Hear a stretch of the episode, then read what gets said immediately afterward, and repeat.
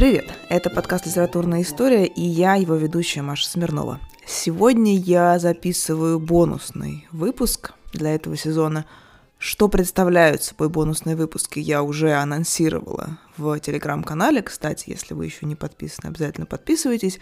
Но давайте я еще раз расскажу здесь. Первый сезон подкаста посвящен антивоенной литературе, и, как вы понимаете, готовить к нему, записывая его, я читала и перечитывала довольно много книг о войне, но время на какие-то другие книги у меня тоже оставалось. Некоторые из них произвели на меня большое впечатление, и мне захотелось этим впечатлением поделиться, как-то эти книги для вас отрекламировать, чтобы, может быть, вы, заинтересовавшись их, себе купили. Но проблема была в том, что в тему сезона эти книги не укладывались.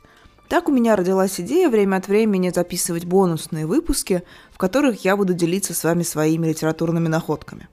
С какой частотой будут выходить эти выпуски, сказать не могу. Это очень сильно зависит от того, сколько я успею прочитать и что из прочитанного мне понравится до такой степени, чтобы я могла порекомендовать это другим людям. К тому же мне очень хочется, чтобы подборки книг были максимально разнообразными с точки зрения жанров, тем, географии и так далее.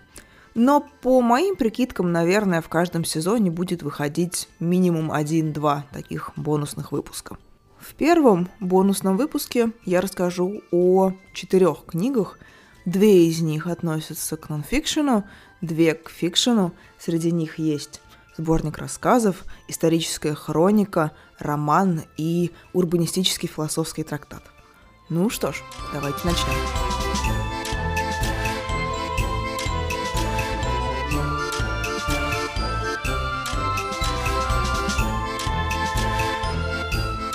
Опять в который уже раз хочу для начала извиниться за возможные посторонние звуки.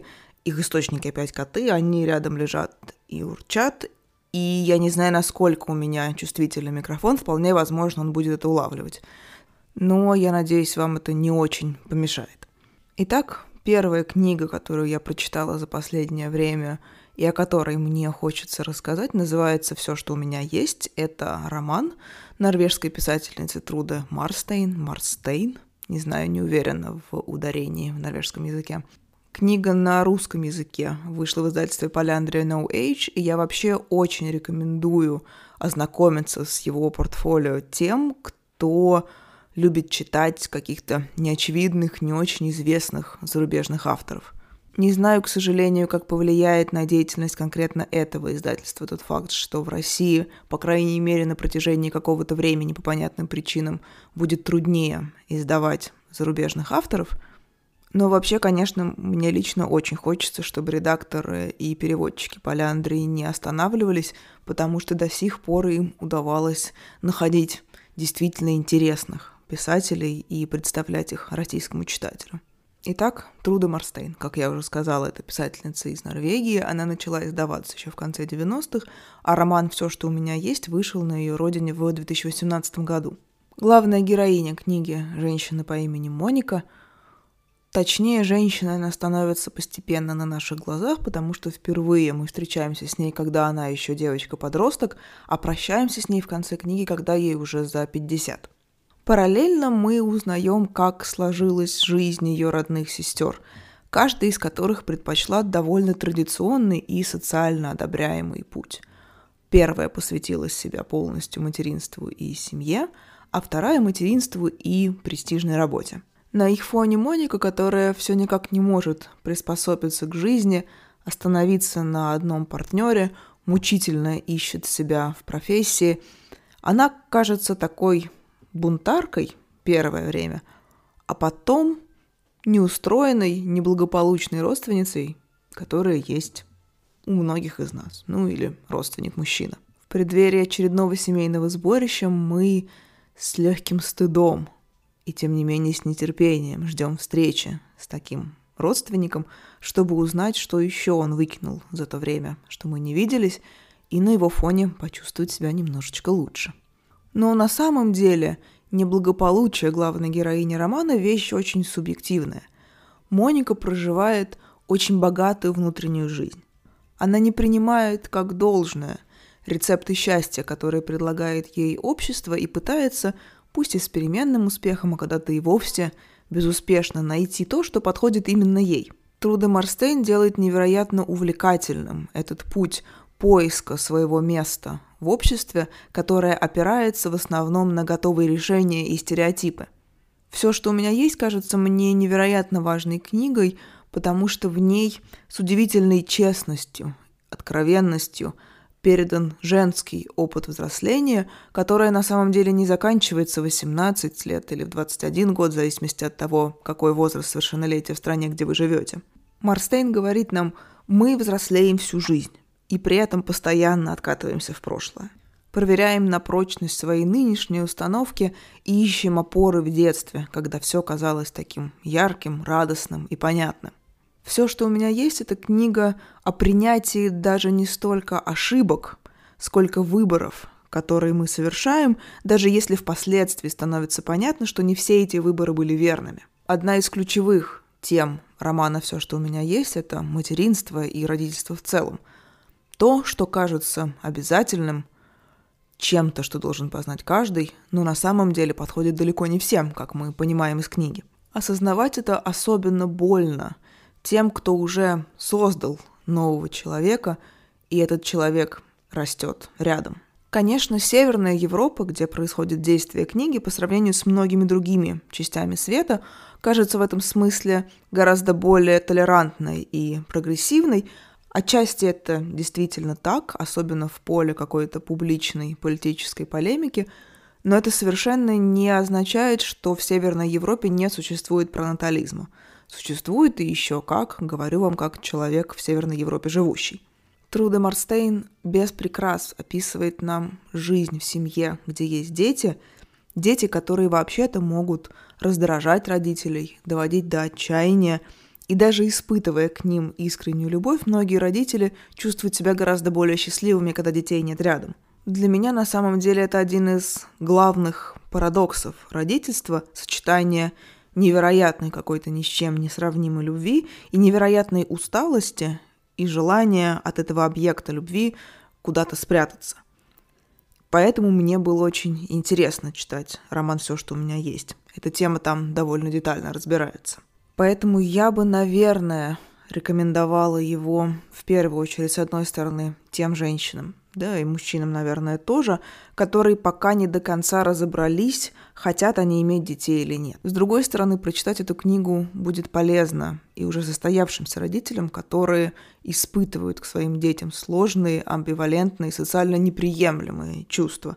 Те чувства, которых принято стыдиться, и уж, конечно, не принято говорить о них вслух – я думаю, что книга Марстейн поддержит таких людей и даст понять, вы совершенно точно не одни.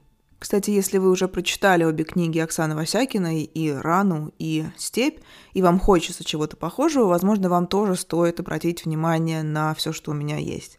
Это не автофикшн, но я бы ставила Труда Марстейна и Оксану Васякину на одну полку.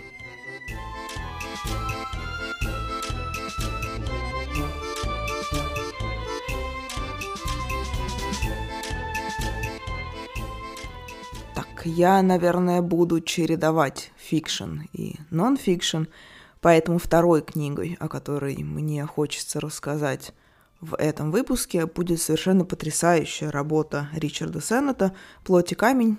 Тело и город в западной цивилизации». Она была издана на русском языке еще в 2016 году в издательстве «Strelka Press», но мне в руки попала совсем недавно, и, если честно, я давно не испытывала такого наслаждения от чтения нонфикшена. Наверное, нужно представить Ричарда Сеннета. Это знаменитый американский социолог и гуманитарный мыслитель, профессор Нью-Йоркского университета и Лондонской школы экономики и политических наук. В книге «Плоть и камень» он пытается проанализировать, как менялось восприятие человеческого тела как гражданского объекта по мере урбанизации и развития цивилизации в целом. Вообще я с большим опасением и подозрением отношусь к книгам и гипотезам, которые хотя бы в какой-то степени претендуют на то, чтобы объяснить вообще все и рассказать, почему наш мир устроен так, а не иначе. Именно поэтому я не смогла проникнуться, например, книгами Харари – или Харари, по-моему, Харари правильное ударение, его книгами и книгами прочих людей, которых принято называть публичными интеллектуалами. Когда мне попадаются такие книги, я тут же вспоминаю человека по имени Владимир Калошин, который изобрел тосентоведение. Это такая квазитеория, предназначенная для классификации буквально всего, что нас окружает. Живых организмов, материй и прочего. Она включает в себя какие-то совершенно безумные термины. Я их даже записала, чтобы вам зачитать, потому что по памяти я их, конечно, не воспроизведу. Тосентоведение оперирует такими понятиями, как легибуюхнеты, гибомяхеты, дидуэпиги. Это я не просто какой-то бессмысленный набор звуков произношу. Ну, то есть он, конечно, довольно бессмысленный, но для господина Калошина и его последователей явно какой-то смысл имел. Так вот, работа Ричарда Сеннета – это совершенно явно не тот случай. Сеннету действительно удалось выйти на какой-то совершенно потрясающий уровень обобщенного анализа, не скатываясь при этом в неубедительные попытки изобрести философский велосипед. Плоть и камень состоит из десяти основных глав, каждая из которых посвящена определенной эпохе в определенном городе и отношениям, которые тогда существовали между этим самым городом, городскими пространствами и культурой телесности и повседневности. Перед нами, безусловно, книга историческая, но в ней очень искусным, гармоничным, деликатным образом переплетаются история времени и места. А еще «Плоть и камень» — это книга путешествия. Мы начинаем его с Афин, эпохи Перикла, одного из отцов афинской демократии. Потом мы переносимся в Рим, где уже появляются первые христиане – Затем оказываемся в средневековом Париже, зависаем над еврейским гетто в Венеции и заканчиваем свой путь в индивидуалистских, разросшихся, крупных агломерациях Нью-Йорке и Лондоне. В каждом из этих городов в разные эпохи было свое восприятие тела и телесности. От воспевания, восхваления ноготы, от поощрения демонстрации ноготы до признания чьих-то тел – фактически прокаженными из-за того, что они принадлежали людям определенной национальности, определенного этноса, ну, в данном случае еврейской. И потому эти тела подлежали изоляции. Кстати, если вы по следам выпусков о Холокосте и о книге Эйхман в Иерусалиме Ханны Аренд хотите немного погрузиться в историю угнетения евреев, я очень рекомендую книгу Сеннета собственно, главу из нее, посвященную еврейскому гетто в Венеции. Она небольшая, но очень хорошо проясняет, на каких вообще правах и основаниях жили евреи в Европе исторически. Ну и в целом, в отрыве от тем конкретных глав, «Плоть и камень» — это невероятно интересный, глубокий труд на стыке философии, урбанистики, культурологии, истории и бог знает еще чего.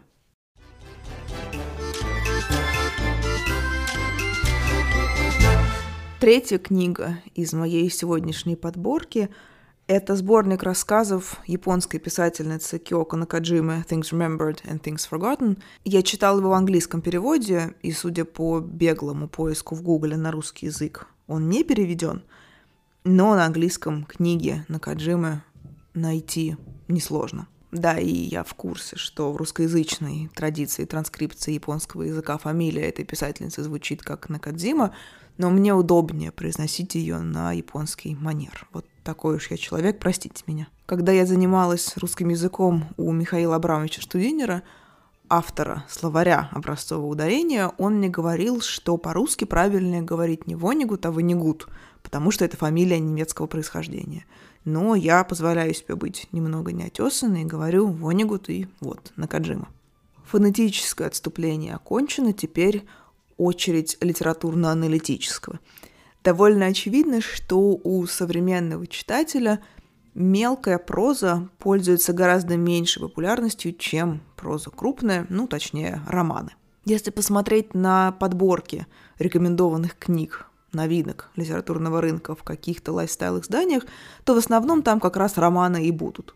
Думаю, эта тенденция отражает такой, ну что ли, более утилитарный подход к чтению художественной литературы. Утилитарный не в плохом смысле, это просто констатация. Люди в основном сейчас покупают книги, чтобы провалиться в какой-то другой мир. чтобы отвлечься от собственной повседневности, влюбиться в героев или возненавидеть их. Рассказы зачастую всего этого не предполагают. Более того, лично мне кажется, что писать хорошую короткую прозу — это какой-то совершенно особенный навык. Возможно, мне стоит записать отдельный сезон, посвященный именно рассказам. Если вам это интересно, напишите где-нибудь в комментариях.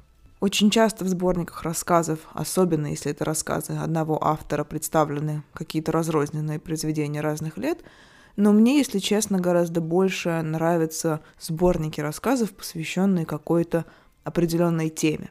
Тему сборника рассказов Киоко Накаджимы, о котором говорю я, можно обозначить как отношение живых людей с призраками прошлого. Где-то персонажами становятся буквальные привидения, проникшие в наш мир, как в рассказе Керарас Paper Plane, бумажный самолетик Керары, а где-то речь идет о том, как человек справляется со смертью близкого, как в рассказе «Когда моя жена была грибом шитаки». Наверное, именно этот рассказ мой любимый из всего сборника, потому что, с одной стороны, он раскрывает роль еды и приготовления пищи в японской культуре в целом, а с другой стороны он становится такой метафорой синтоизма, традиционной японской религии, основанной на анимизме, то есть вере в одушевленность природы. Если бы мне когда-нибудь пришло в голову присоединиться к какой-то религии, шинто был бы моим первым выбором. Мне очень импонирует отсутствие в ней догматизма и ригидных моральных норм, очень характерных для авраамических религий. В общем, если вы хотите познакомиться с японской культурой памяти и с японскими верованиями в формате художественной литературы, в формате рассказов, Киоко Накаджима, Things Remembered and Things Forgotten, очень рекомендую.